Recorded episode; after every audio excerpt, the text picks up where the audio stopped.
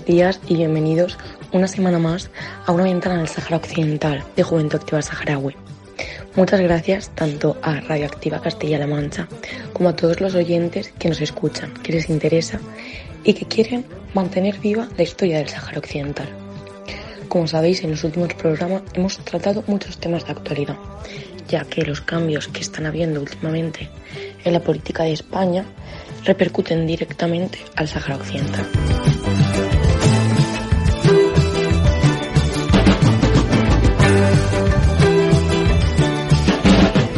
Podéis saberlo, o quizás no, pero el presidente Pedro Sánchez la semana pasada se reunió en Rabat con el rey de Marruecos.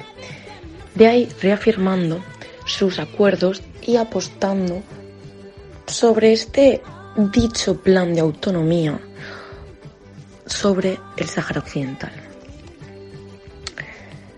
La población española, la, la, población saharaui y cualquier población, cualquier persona que conozca un poco la historia está en contra de esto.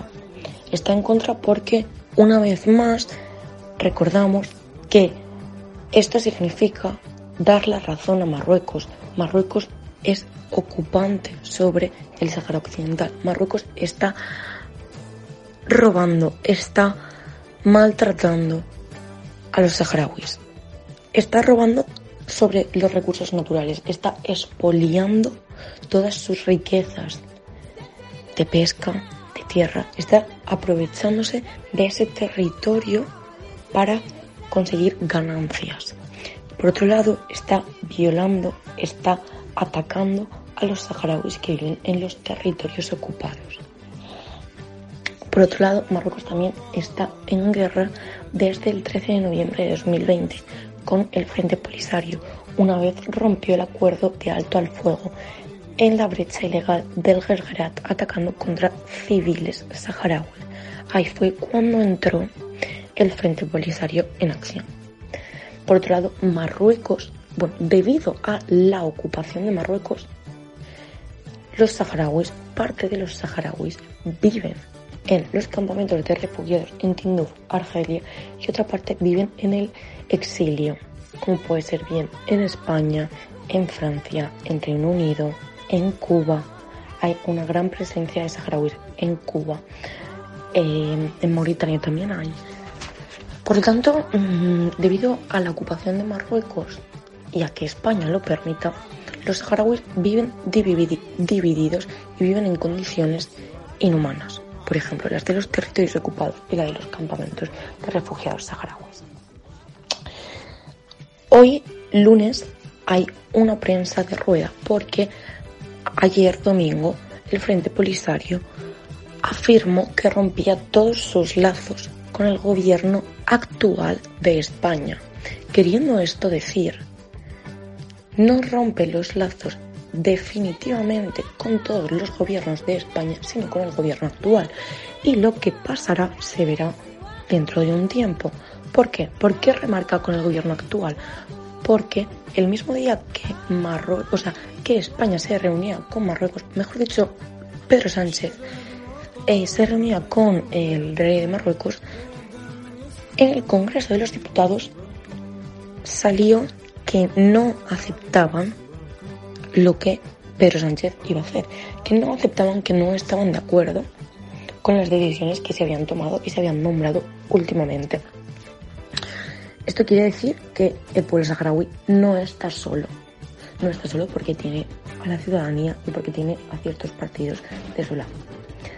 Aún así, sabemos que muchas veces se han hecho promesas y una vez se ha subido a la candidatura, luego se han, se han olvidado básicamente. Por lo tanto, creemos que hoy es día de eh, contar cómo un compañero nuestro que vive en los campamentos de refugiados, Luali, nos va a contar cómo fue lo del Gergerat, ya que él estuvo presente allí y lo vivió.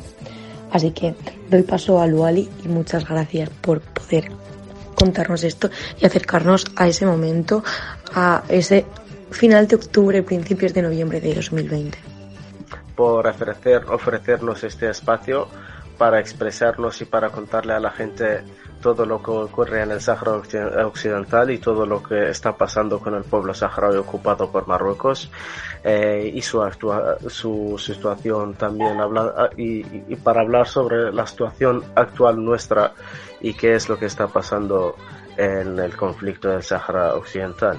Sí, he estado presente desde el día 1 hasta el día 23 por la mañana eh, es cuando nos atacaron los marroquíes, que fue el 13 de noviembre. Eh, lo del Gergerat fue programado, planeado por parte de la, sociedad civil desde los campamentos de refugiados que estamos en, donde estamos en Tinduf y la idea vino que no podíamos permitirle a los marroquíes eh, que estén estemos que hemos que han firmado un acuerdo con el Frente Polisario desde 1991 llamado el acuerdo número uno eh, del alto el fuego y no había ninguna brecha en este muro y ellos han hecho un paso fronterizo ilegalmente donde pasan mm, todo lo que roban de los recursos naturales del pueblo saharaui y teníamos que hacer algo y eso es lo que hemos lo que hemos hecho lo que hemos planeado lo que hemos organizado. Es ir y cortar el paso en esta brecha ilegal manifestándonos pacíficamente. Éramos todos civiles y desarmados sin ningún tipo de arma eh, hasta el día 23 por la mañana, cuando fuimos a subir la bandera, como cada día hacíamos ahí en este territorio que es nuestro propio territorio, eh, nos atacaron a las 7 y 5 minutos. Eh, tiempo, digo, de, de, de, de las zonas liberadas por la mañana. Y nada, nos soltaron todo tipo de bombas, todo tipo de misiles, todo tipo de ametralletas y, y al, y al final se, se puso al frente polisario a lo suyo porque dijo desde el primer día que no permitirá que ningún civil le pasa algo que, de los que están presentes en el Guergueret. Muchas gracias, Luali. Por otro lado, queremos remarcar eh, la historia del Sahara Occidental. Queremos remarcarla y acordarnos de ella para no permitir caer en el olvido y no permitir em, creer todo lo que está pasando y están afirmando últimamente. Entonces vamos a tener el placer de escuchar a tres de los cuales estuvieron presentes en la proclamación de la RAST Así que ahora nos contarán su experiencia, cómo lo vivieron ellos, qué significa y qué mensaje quieren dar. Así que muchas gracias compañeros y adelante. Eh, soy Mohamed Ali Ali Salem, representante del Frente Polisario en Argentina. La proclamación de la República en 1976, en febrero, la viví de una manera especial porque yo tenía 17 años, daba clase en los campamentos junto con otros compañeros como Sid Ibrahim, Hatari Hmoudi, Jamal Bindir y eh, el compañero Mohamed Heddi, más conocido por Gorilla, y nos avisan el 26 de febrero por la tarde de que hay que subir a los camiones y ir al lugar donde se va a hacer un evento importantísimo. Llegamos allí, por la tarde se empieza a hablar de la proclamación de la República y lo viví de una manera eh, especial. Vi al Wali, vi a todos los dirigentes, y las primeras salvas que se han eh, disparado a las 12 de la noche eh, fueron por el actual presidente eh, Brahim Ghali. Ha sido un momento mágico realmente, un momento donde pensábamos que ya dentro de poco volveríamos a, a la tierra ya liberada. A las 00 horas del día 27 de febrero del año 1976, con el abandono de España del territorio del Sáhara Occidental, el pueblo saharaui proclamó su república. Un derecho inalienable donde el pueblo saharaui y su representante legítimo, el Frente Polisario, tomaron la decisión correcta. Recuerdo que fue una noche muy fría, oscura, en Bir pero desde luego el pueblo saharaui sintió una gran alegría, una gran alegría porque realmente se había logrado autodeterminarse. Estas palabras que oímos hoy no tienen sentido porque cualquier saharaui tiene que estar seguro de que nos hemos autodeterminado. Y la autodeterminación fue el día 27 de febrero del año 1976 y lo que elegimos fue la libertad y la independencia. Por lo tanto, la República Saharaui es una realidad inalienable y sagrada para cada saharaui y lo único que podemos hacer es celebrar. Son 46 años, el pueblo saharaui tiene que seguir unido y lograremos nuestros objetivos, que es que Marruecos, país ocupante, abandone nuestro territorio. Felicito a todos los saharauis por este 46 aniversario y también a todo el movimiento solidario con nuestra causa. Soy Khatar Hamoudi Andallah, rector de la Universidad de Tfariti, la primera universidad saharaui fundada en el refugio.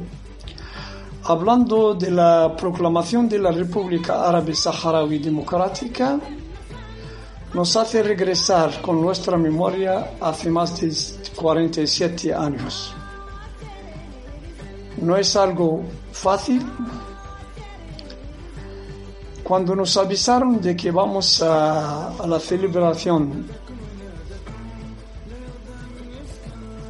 donde estuve yo, Muhammad Ali Ali Salem, que es el representante del Polisario en Argentina, Khatra Sid Ibrahim,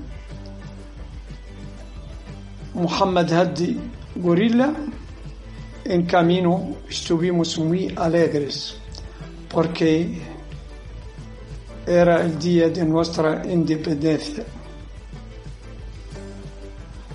Al llegar al sitio de la celebración, después del levantamiento de la bandera por dos combatientes, uno de ellos era mexicano, no me acuerdo verdaderamente del nombre del otro combatiente. Después de escuchar las palabras del mártir Mahfoud Ali Beba y del mártir Mohamed Ulzeyo, nos avisaron de que el mártir Wali Mustafa Sayyid ha llegado al sitio de la proclamación y va a hacer una rueda de prensa. En una jaima montada ahí, una jaima grande, Wali empezó su, su rueda de prensa todas sus respuestas eran rápidas y objetivas. Nunca podré olvidar su respuesta cuando un periodista le pidió que le dara un breve de su vida. Luali le respondió, me gustaría que no pierdes páginas en escribir algo de mi vida. Por favor, me gustaría que escribiera, que escribieras lo que estás viendo, el sufrimiento de nuestro pueblo, el bombardeo de Napalm por bombas prohibidas internacionalmente, la invasión, la invasión feroz y brutal